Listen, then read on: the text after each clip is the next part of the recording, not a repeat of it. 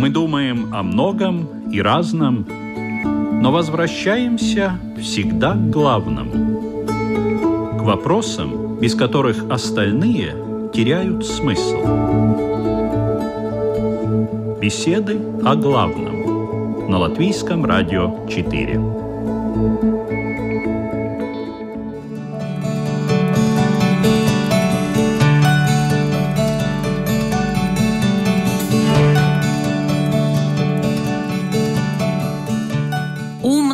Гору не пойдет, умный гору обойдет. А если препятствия в жизни встречаются не в виде физических объектов, а как проблемы с людьми, собственным восприятием окружающего, в виде морально-этической дилеммы или, скажем, заболевания, мешающего нормальной жизни.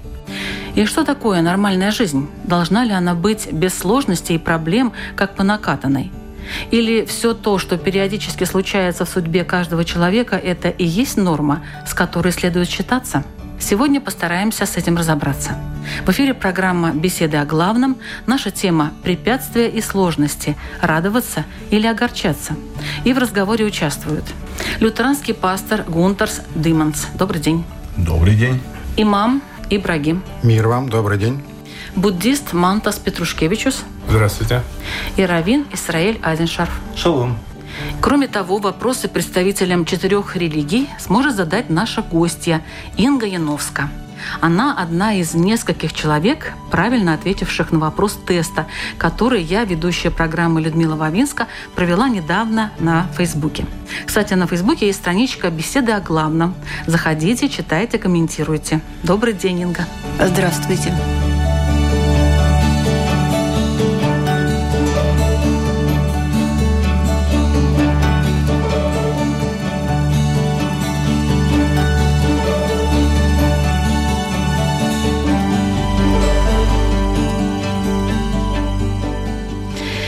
Итак, тема препятствия и сложности в жизни, она была выбрана Ингой.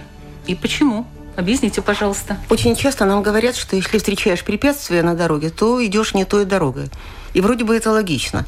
С другой стороны, если бы дорога, к счастью, была бы самой простой, то никто бы не ходил другими дорогами. Есть еще одна такая народная мудрость, когда стало идти слишком легко, значит, ты не заметил, что уже идешь вниз. То есть дорога вверх, она же всегда более сложная, сопряжена с какими-то преодолениями. И вот у меня такой вопрос, как определить, туда ли ты идешь, и как относиться к препятствиям? Как э, к тому, что надо преодолевать, или как к каким-то знакам, что ты идешь не туда, и тебе туда идти не нужно? Давайте тогда ответим, что такое препятствие вообще в жизни человека, согласно ваших мировоззрений религиозных конфессий. Тогда уже перейдем к ответу на вопрос Инги. Ну, давайте начнем э, с имама Ибрагима. Как по исламу говорится, хаиру умуру ахмазуха, то есть прекрасные, хорошие вещи всегда идут с тяжестью. Тем самым показывает, что человек послан в этот мир для испытания, чтобы заработать какие-то определенные плоды для вечной жизни – Поэтому все трудности религиозному человеку в исламе принимаются как подарок Бога. Конечно же, если будет слишком трудно, нужно просить у него терпения. В буддизме это также? Скажем, мы, наверное, единственная религия без Бога, но у нас есть некие правила, в которые мы верим, и такое универсальное правило мы называем причинно-следственную связь. Любое действие имеет свой результат. И мы это очень хорошо понимаем и знаем, когда наблюдаем такие простые действия, как там положил ложку сахара, и часть стала сладким, сделал это сто раз, это сто раз повторилось. И мы уверены, что причинно-следственная связь работает. Но у нас плохая память, и когда что-то у нас происходит э, внезапно в нашей жизни, нам кажется, что это что-то другое. Это откуда-то послано или кем-то управляется, и нечестно, и неправильно. А с точки зрения буддизма, все, что мы встречаем внутри, снаружи нашей жизни, создано нашими собственными руками, словами и действиями. Поэтому у нас вот такое видение. В христианстве препятствие – это хорошо или плохо в жизни? Поскольку это еще наверняка было бы важно как-то определить, о каких препятствиях мы хотим как бы разобраться. Или это препятствие, которое у человека, например, он старается достичь какой-то цели своей жизни, например, там карьеру, да, у него есть препятствия, и что теперь, откуда это? Или мы говорим о препятствиях нашей жизни, где мы проявляем свою веру стараемся как бы приблизиться к Богу. И тогда мы можем выйти опять каких-то препятствий. Но если так очень просто говоря, то я думаю, что вся жизнь человека, она знаменуется одними препятствиями. Мы рождаемся, у нас уже препятствия. Нам проблемы есть препятствиями, потому что мы еще не умеем ходить. Мы не можем говорить. Нас никто не понимает. В итоге мы становимся старыми, у нас опять проблемы. Мы больше не можем подняться, забраться, заниматься еще какими-то вещами. Так что, если так попросту говоря, человеческая жизнь, она полная препятствиями. Так что это, по-моему, органическая вещь.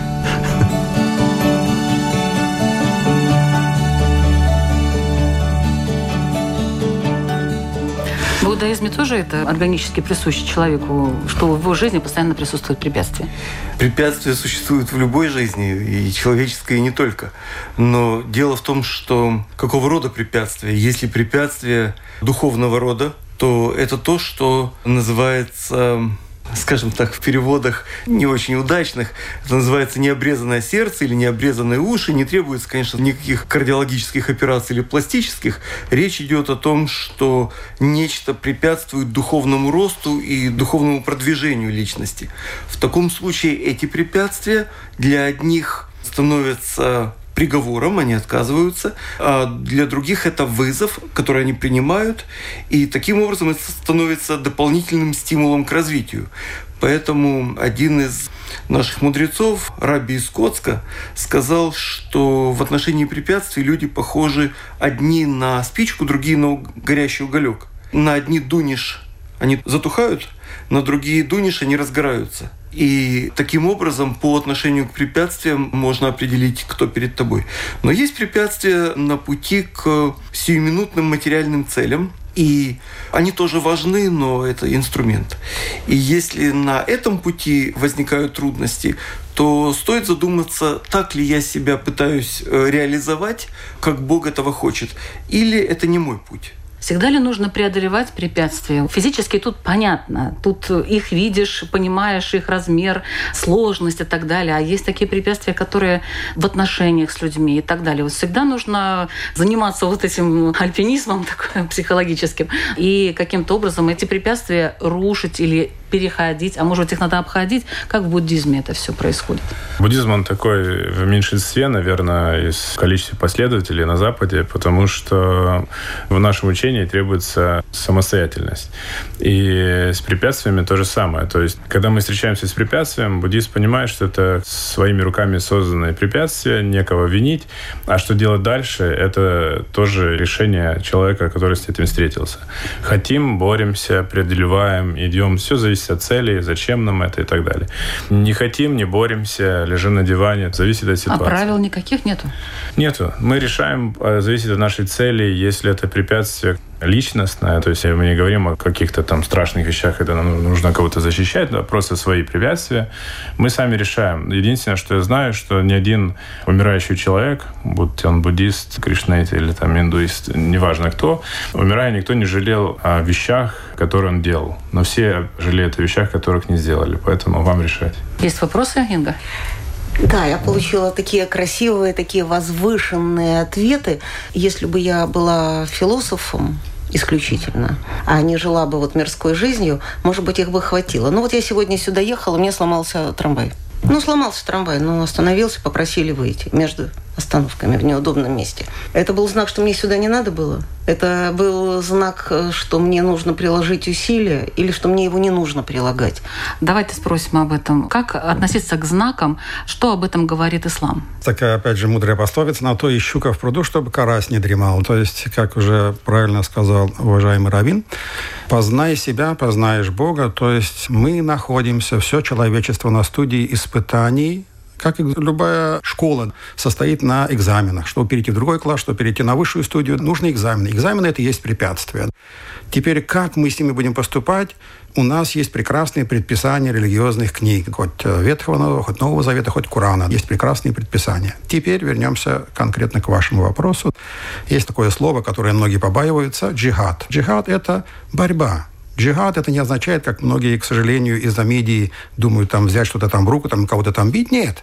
Джихад, учеба это и есть джихад. Идти посетить больного соседа это и есть джихад. Ваш случай с трамваем это и есть ваш джихад, за который ваша награда удваивается, а может быть и утраивается. То есть ваши награды, плюсики и минусики в день суда будут учитаны. Хайр умуру ахмазуха.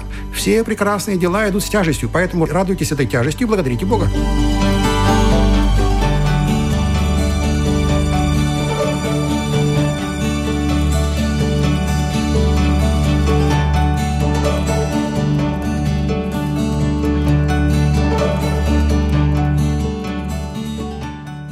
Вы довольны? Вы так думали, когда вот трамвай сломался? Вы думали о том, что ну ничего, значит, что-то мне будет за это, что-то хорошее? Нет, я вообще, честно говоря, ни о чем не думала, потому что мне нужно было как-то добраться, чтобы не опоздать. Думать я начала уже, когда я здесь ходила по этажу, и мы не могли найти четвертую студию. Вот лабиринты, интересно, это тоже часто люди бродят, бродят по каким-то своим лабиринтам, правда, Израиль? Есть ли какая-то вот эта ниточка, за которую можно уцепиться и выйти из лабиринта? Или по наитию, как получится? Опять же, с еврейской точки зрения мы бродим по лабиринтам себя по лабиринтам внутреннего непонимания и дорогами поиска.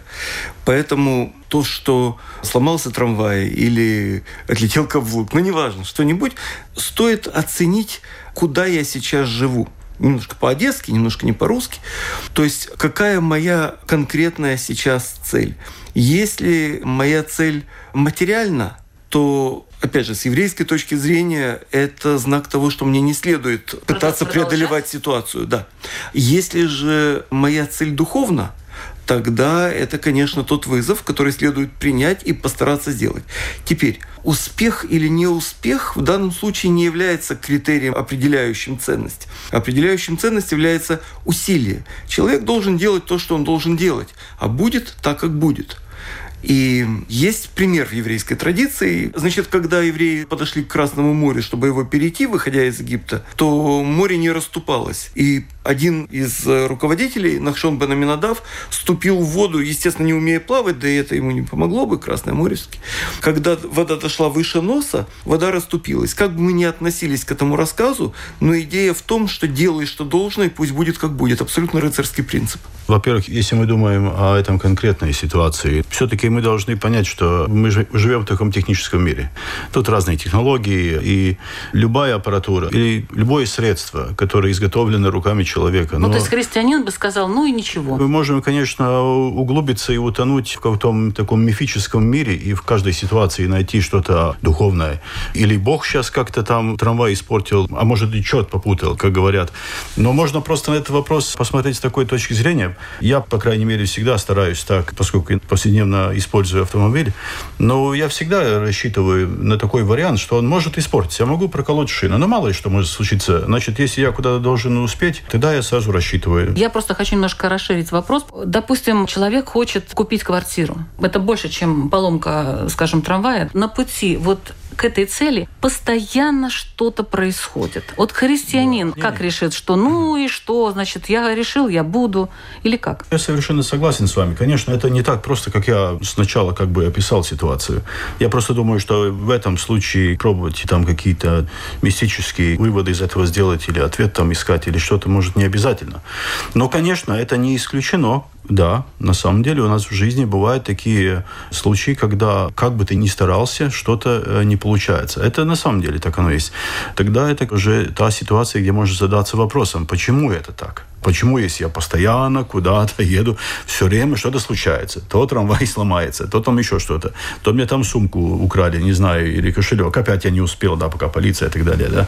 Христианство может как-то объяснить эти моменты или нет? Я не уверен, что кто-либо из нас может объяснить каждую ситуацию, не так, каждую, так, а так принцип. сказав, э, сто процентов. Это потому что христианская традиция, конечно, э, отзывается на греховность человека. Ну, другое, можно сказать, по-другому на его коррупцию такую испорченность. Короче, коррупция, мы, конечно, сегодня это слово используем более такое финансовых беспорядках и воровство и так далее. Но чисто по латинскому, да, это статус коррупционность, это есть статус э, греховности. Из этого по библейской традиции и исходят всякие, ну, неполадки в нашей жизни. Ну вот а... Инга желает все-таки знать, каким Инга образом... не совсем это желала знать. Да-да-да, не Меня то. не интересует потому что. Меня интересует для того что. Случаи, когда делай, что должен, и будь, что будет, они абсолютно очевидны. Ты лезешь спасать, не умея плавать, просто потому что. А вот те случаи, когда ты не уверен в выборе пути. И когда ты пытаешься опереться на то, что тебе показывают. Есть очень много случаев, когда человек упорно стремится туда, куда ему не надо. Mm-hmm. Вопрос был скорее о том, как это понимать препятствие, как то, что тебе туда не надо, или как то, что ты должен проверить, насколько тебе туда надо ощутить. И как вообще понять, куда тебе надо.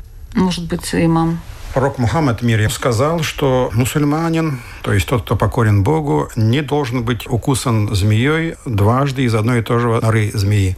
Если действительно у меня постоянно какие-то препятствия, которые не связаны с религией и делают мне вещи, которые мирской пользы не принесут, конечно же, лучше от них отвернуться.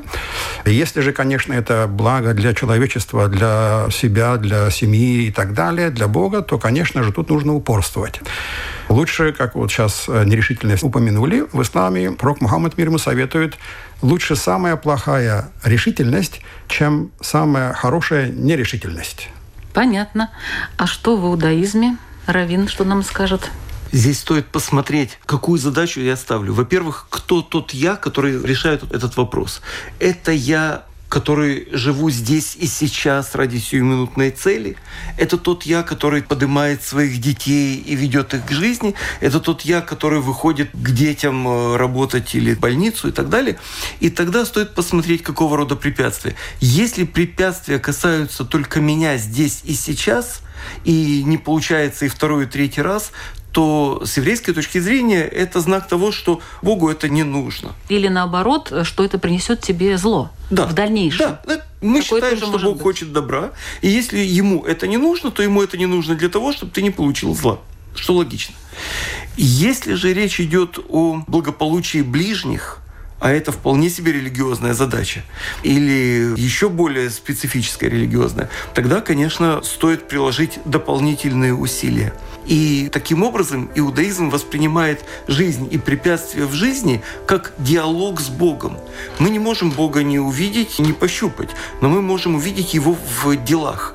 И если в тех делах, которыми мы занимаемся, мы не видим удачи, то стоит посмотреть, если это материального рода неудачи, отступись, поищи другое. Может быть, там ты лучше себя реализуешь и задачу Бога осуществишь. Если же нет, тогда духовный путь. А вообще-то общая задача – это исправление этого мира.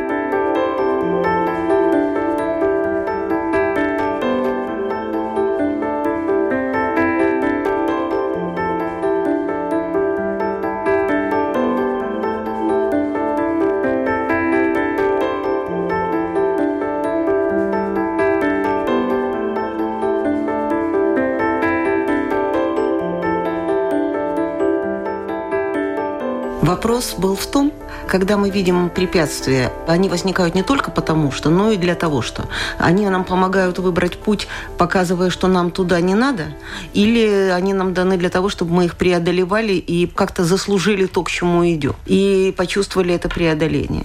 Ну, этот вопрос не буддистам, потому что в нем записано такое управление сверху и совне, что кто-то вам подсказывает, кто-то чего-то ну, хочет от вас. Ситуация дана, да. и вы можете, скажем, ситуация, которую я называла. Реальная ситуация, человек хотел купить квартиру больше для своей семьи, кажется, все хорошее, больше и в лучшем районе все было против того, чтобы он купил эту квартиру. Ну, все было. Он все преодолел. О, это было очень сложно, это было очень долго. Но он добился, он купил эту квартиру. В результате он развелся с женой. Эта квартира осталась с женой. Значит, он делил эту квартиру. В результате, значит, ему удалось продать половину своей квартиры. И потом он с этими несчастными там небольшими деньгами, потому что никто ему не платил за пол квартиры много. Это просто как бы его часть идеальная. И он вышел на площадь, где было много банков, и решил, что ну все, ну пусть это будут небольшие деньги, ну я не знаю, там сколько там было, полторы тысячи латов, такие небольшие деньги были. Я их возьму и приумножу. И пошел в банк Балтия. Хэппи-энд называется. Это хэппи-энд. Да. С точки зрения буддизма, все-таки я не могу напрямую ответить на ваш вопрос, как вы бы хотели, да или нет. Я могу указать с точки зрения буддизма, где здесь есть проблема. Проблема здесь есть в ожидании. То есть ожидание того, что квартира его сделает счастливее, семью полной и так далее, оно, ожидание есть гарантированный результат только разочарования. Всегда. Мы достигли, показалось, что, может быть, еще что-то нам, нам другое надо. Не достигли, мы разочарованы. В любом случае мы разочаровались. Когда достигли, не достигли. То есть ожидание внешних вещей, что они вас сделают счастливыми, является проблемой здесь. Греховность человека, значит, я думаю, тут э, была показана во всей красе. Вот в моем примере, да, уважаемый пастор?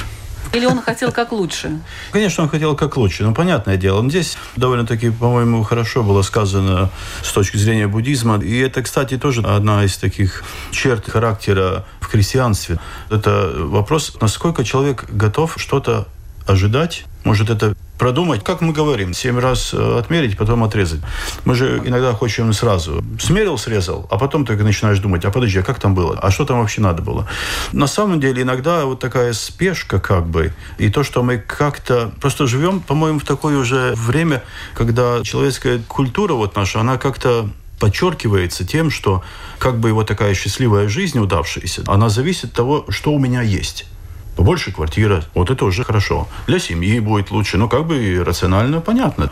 А вот в этом случае мы видим такой катастрофальный исход, когда семья разрушилась, и квартиры не стало, и в итоге может денег быть, не стало. в той старой квартире у него все было бы в порядке. Вот в чем дело. Не, ну, может Никто быть. этого не знает. Не, ну, вот как Равин деле, говорил. Я, может, не так точно выражусь, но мудрец Соломон, по-моему, сказал, что лучше щи на воде с любовью, чем э, упитанный бык с гневом. Так что, я думаю, тоже такой вопрос. Да, мы можем говорить о греховности человека, когда он хочет что-то обязательно вот именно вот таким образом какие-то вопросы решать, не посоветуясь, если так просто говоря, с Богом такой своей духовной молитвенной жизни. Я хотела сказать, что человек хотел улучшить жилищные условия семьи детей. Сделал. Им стало хорошо и даже в два раза лучше в большой квартире без него. Он хотел, он добился. Почему он несчастлив, это второй вопрос. Это, это вопрос ожиданий. Это следующий пункт. Он избавился от э, жены, которая его, как выяснилось, не любила. Эта квартира помогла ему освободиться. Он улучшил их условия. Он освободился от людей, которым он оказался не нужен. Они проявили себя. Он остался свободный, с выполненными всеми своими обязательствами. Ну, Ленга, ну не все так однозначно. Что значит она?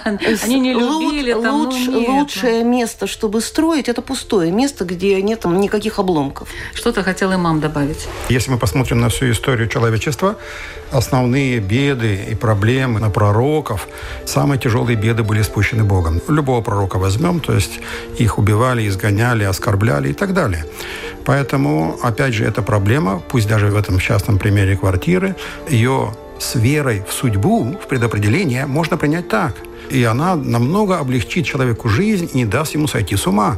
То есть эту ношу, какая бы она для его в понятии была хорошая или плохая, эту ношу он сможет спокойно пронести по своему пути испытания.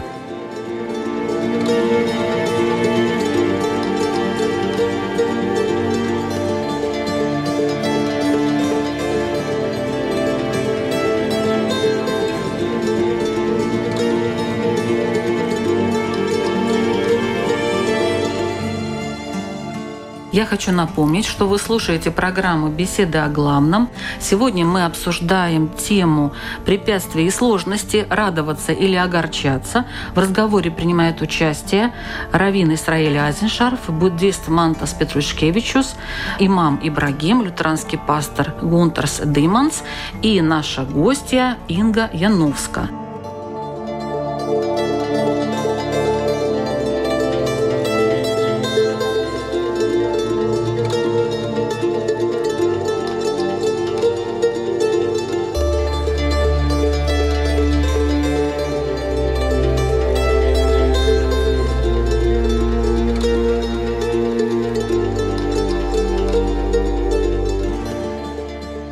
Интересно, что никто из вас не спросил, а что было дальше с этим человеком. Вы оценили это все и как бы этот отрезочек. А вот я думаю, что интересно, что было с ним дальше.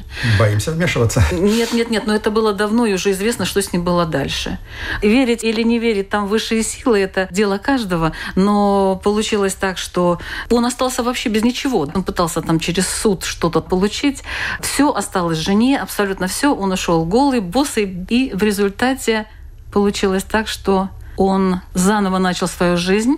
Ему очень понравилось, что огромное количество барахла, которое было в той квартире, оно осталось там. Он понял, что ему нужно намного меньше на самом деле из вещей, имеется в виду. Сначала он снимал квартиру, потом он копил, потом он начал работать больше, лучше, больше получать.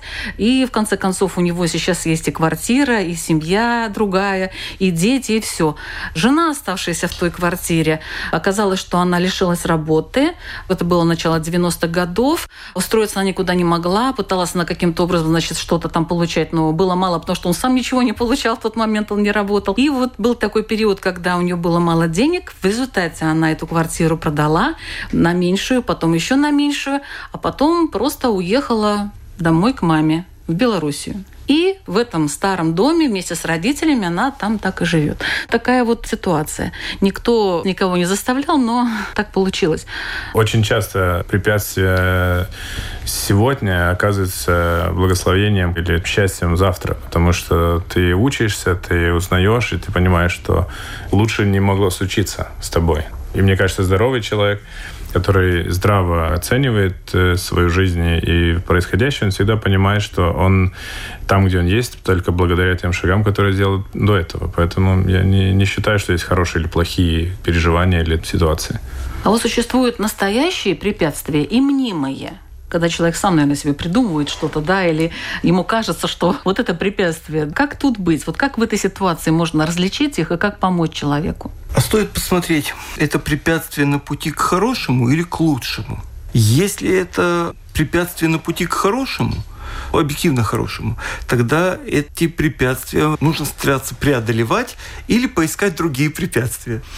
А если же это препятствие на пути к улучшению имеющегося, тогда лучше их не настаивать. Не получается поискать другое, потому что принцип такой «лучший враг хорошего». По-французски «le mieux le не bon». Нет. Не надо как лучше, лучше как надо. Я сейчас говорю о настоящих и мнимых препятствиях. То есть препятствия, которых на самом деле возможно и нет. Просто человек сам считает это препятствие тогда стоит попытаться подняться над ситуацией и над своей ролью в этой ситуации.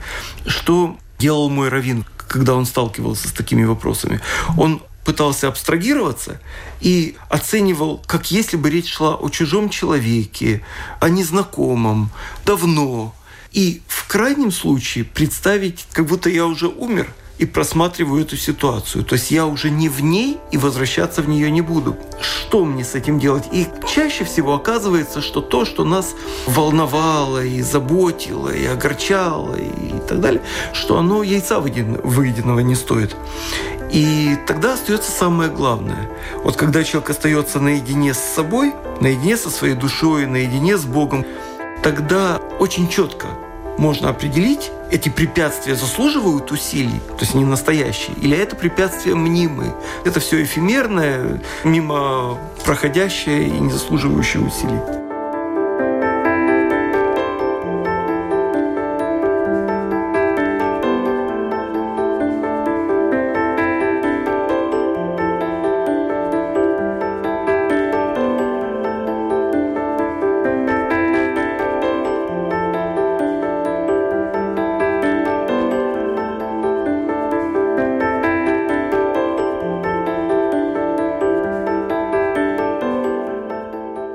Есть ли препятствия, которые невозможно преодолеть? Вот в христианстве есть такие препятствия?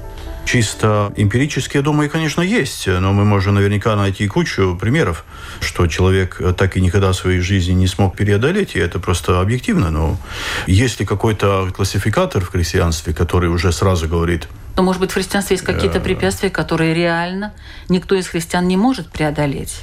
Хорошо, давайте спросим у имама. Шаг назад к вопросу мнимые и истинные препятствия. Все пророки стали учителями, путеводителями, и когда мы следуем непосредственно их пути, мы уже видим, как инструп инструкции, а вот это препятствие, которое мне нужно решать, которое не нужно решать. В частности, в исламе пророк Мухаммад мир ему показал все от А до Я, вплоть от как мне чистить зубы, извините за выражение, и как мне строить семью и государство. То есть, когда мусульманин на что-то видит препятствие, он сразу в своей голове, любой мусульманин в мире, сразу от как мне делать в этой ситуации. У него есть конкретная, четкая инструкция. Почему в других тысячи пророков этой инструкции как бы объективной не было? Потому что как первый, второй класс, третий класс образования в человечестве, ислам – это последняя студия образования человечества, поэтому там открываются все от А до Я вопросы и ответы.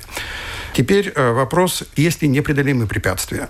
Конечно же, в любой ситуации могут, как вот уже уважаемый сказал, препятствия, которые он за всю жизнь может и не преодолеть. Это не важно, преодолею я их или нет. Суть была в этой борьбе, в этом джихаде. То есть в борьбе с этой препятствием. Будь то болезнь рака, которую ты победил или не победил, будь то учеба, будь то, я не знаю, там еще что-то. Бог смотрит по моим намерениям, по моим стараниям, но не по результатам. Непреодолимые препятствия надо обходить в буддизме?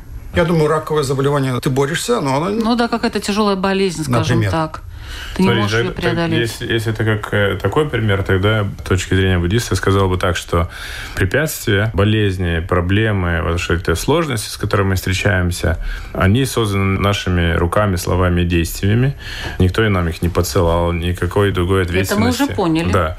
И поэтому здесь дело закончено. Здесь надо просто делать то, что в наших силах. То есть, чтобы преодолеть. Получится, не получится, это другой вопрос. Это, наверное, связано с предыдущим вопросом мнимые и не мнимые вот эти препятствия.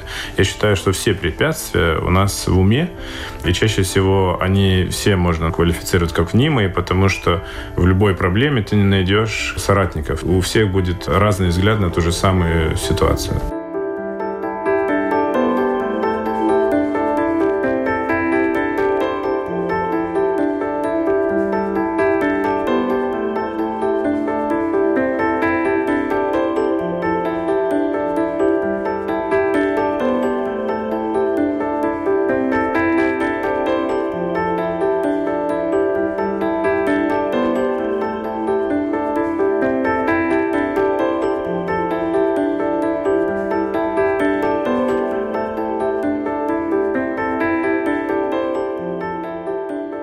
Давайте теперь практически подойдем к вопросу и поможем нашим радиослушателям, включая Ингу, как работать с этими препятствиями как работать со сложностями.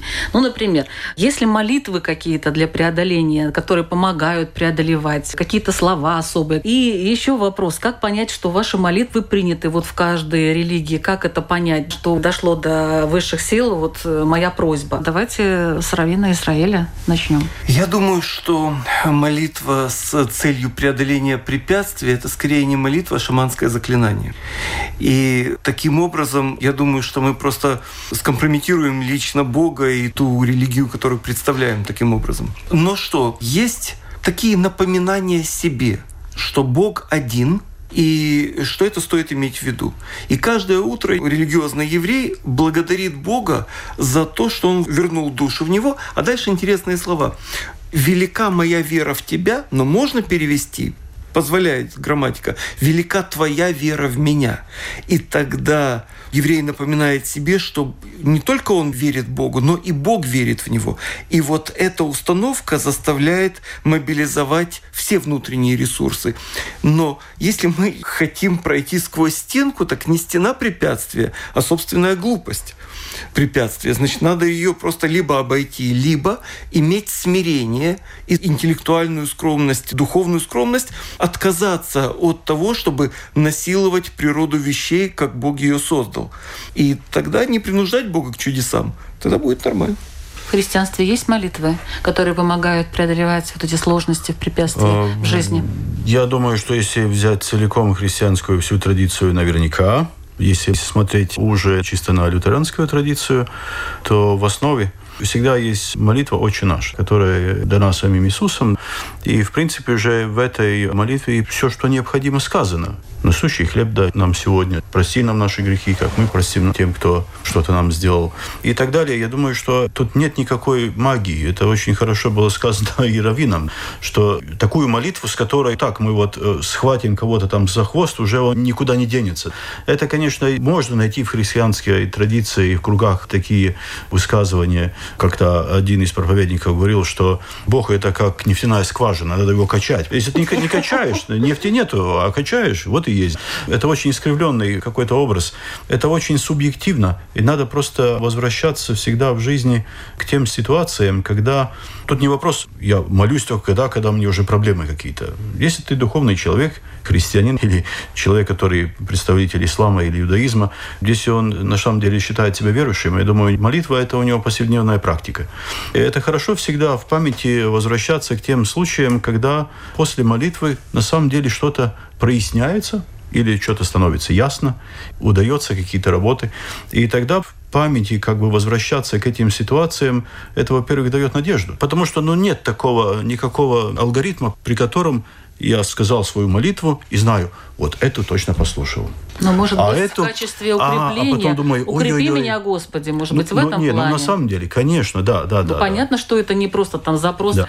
в какой-то ящик, из которого да, потом да. вам золото высыпается. Не, ну, и, и очень... напрасно. У меня одна приятельница при любой потере или поиске, даже туфли потеряла или место на парковке не может найти, она сразу к святому Антонию Падуанскому да. обращается, и он ей находит. Ну, у них личная связь, наверное, какая-то особая. У нее для каждого случая есть к какому святому она обращается, говорит да, ей помогает конечно. очень. Да, есть такая, это в католической традиции очень, я думаю, я думаю, православные тоже. Лютеране этим не пользуются, да? Нет, как бы у этого нет такого основания в святых писаниях. Если это молитва хорошему к чему-то. В Библии уже сказано, что Бог открыт к любым хорошим помыслам человека. Нет никаких проблем. Это невозможно сказать, что он не слушает таких. Если я хочу что-то постоянно улучшить, вот это уже вопрос, конечно. Где же рубеж? Где же это кончится?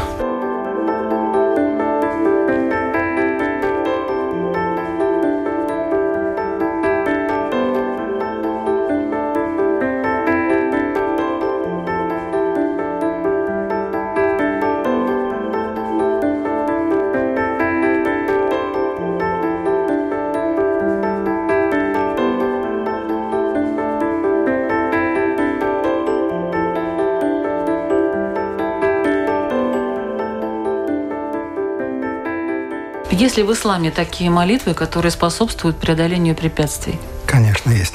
Потому что молитва – это познание того, кто сейчас бьет мое сердце, познание Творца Вселенной. То есть я обращаюсь, о, Творец, дай мне здоровье. То есть я его познаю как исцеляющий.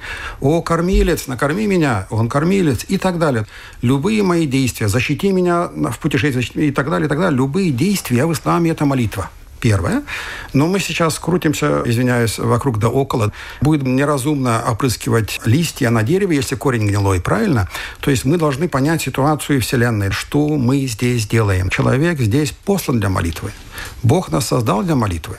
Первый крик и плач ребенка, пришедшего в этот мир, да, я хочу защиты, это его просьба. Даже посмотрите этого ребенка, его первая реакция его первая реакция – молитва. «Мама, защити меня». И для нас тоже должна быть не последняя надежда и действие, а первая реакция. То есть у тебя проблемы – проси. Теперь соглашусь с уважаемым раввином. В исламе частично я подтверждаю его точку зрения. Например, проблема, которую мы как рассматриваем, для чего она нужна? Для развития. Учитель дает вам экзамен, тем самым вы когда вы ее, эту задачку решите, становитесь на степень выше. Учитель, не надо мне задачи, не надо мне этой проблемы, тогда вы останетесь на том же уровне то есть глупым. Так вот, любая проблема мне на голову, будь то Бог хочет поднять меня в развитие. И теперь я его прошу, о Боже, не дай мне эту болезнь. То есть Бог хочет меня поднять, понимаете, в развитии, в просьбе, в познании, а я тут же своей молитвой отталкиваю его намерение. Ну, Поэтому а я какие тогда молитвы а, использовать? Секундочку. Вот тут теперь другой разговор. Теперь что теперь не просить? Просить нужно. Но, понимая, для чего нужна молитва, это связь с Творцом, понимая и постоянно подтверждая, это мое свидетельство, что есть тот, который меня слышит, который отвечает на все мои просьбы, и тем самым дает мне ответы. Например, ребенок подходит к доктору, доктор, не дайте мне такой-то, скажем, аспирин. Доктор теперь может ему или дать этот аспирин, или, видя его детское развитие, дать ему взрослый аспирин, скажем, или понимая, что у него недостатки со здоровьем, скажем, желудком, вообще ничего не дать. Доктор ответил, но дал то, что соответствует его мудрости. Это уже ответ на ваш второй вопрос. Мы обязаны просить, и мы просим, но получить желаемое не всегда удается, даже наоборот, почти всегда не удается. И тем самым я, как мусульманин, понимаю, что это воля Божья. Я радуюсь вдвойне еще больше, когда не получу. Первый раз это моя было желание, второй раз это было желание воля Бога. Я радуюсь этому.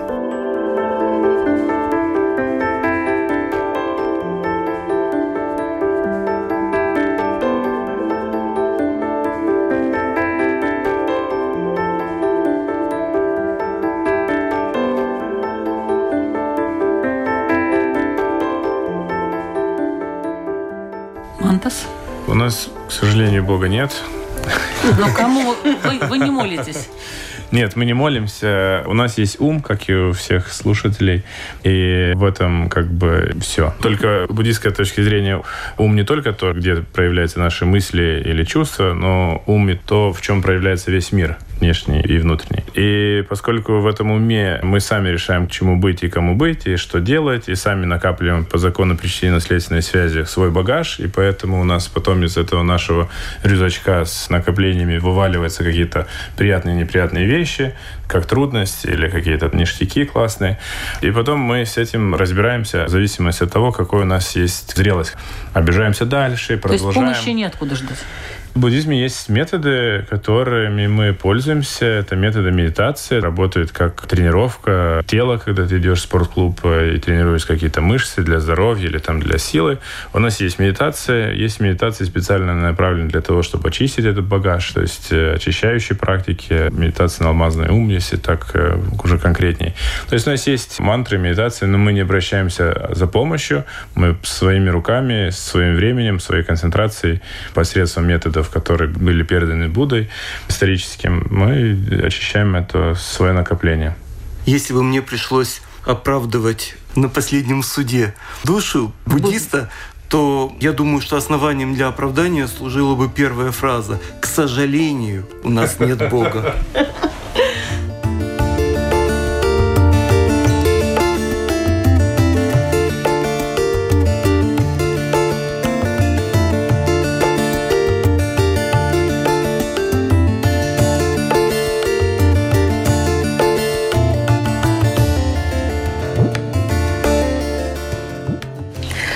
Сегодня у нас такой интенсивный был разговор. Напомню тему препятствий и сложности. Радоваться или огорчаться. Радиослушатели сами могут решить, радоваться им или огорчаться каким-то своим препятствиям и сложностям. Но я хочу спросить Ингу, как вам у нас?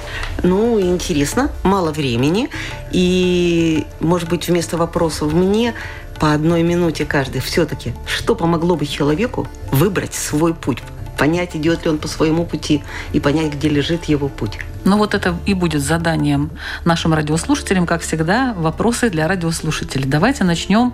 Имам Ибрагим. Ибрагим. У меня сегодня такой вопрос по религиозный, раз мы верующие люди. Что сказал или что произнес прекрасный пророк Иосиф, мир ему, в молитве к Богу. И в этой просьбе находится ответ, почему человеку на голову сыпятся проблемы. Какую молитву он произнес? Два слова в ответ на вопрос Инги о выборе пути. А, выборе пути? Прямой путь. Вера, ислам.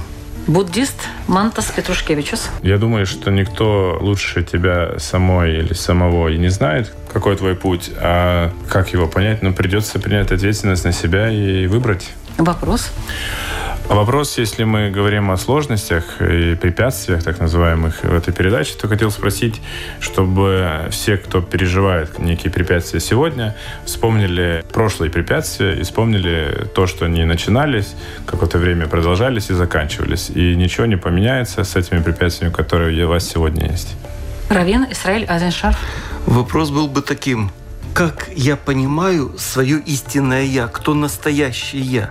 В ответ на реплику Инги я бы сказал так, какие препятствия я бы для себя выбрал. Там вопрос был о пути. Ну, это и есть. На каждом пути есть на, на каждом пути какие есть препятствия. Какие, какие препятствия, какие препятствия я бы выбрал, да. Какие препятствия такой путь, да. Лютеранский пастор Гунтерс Диманс.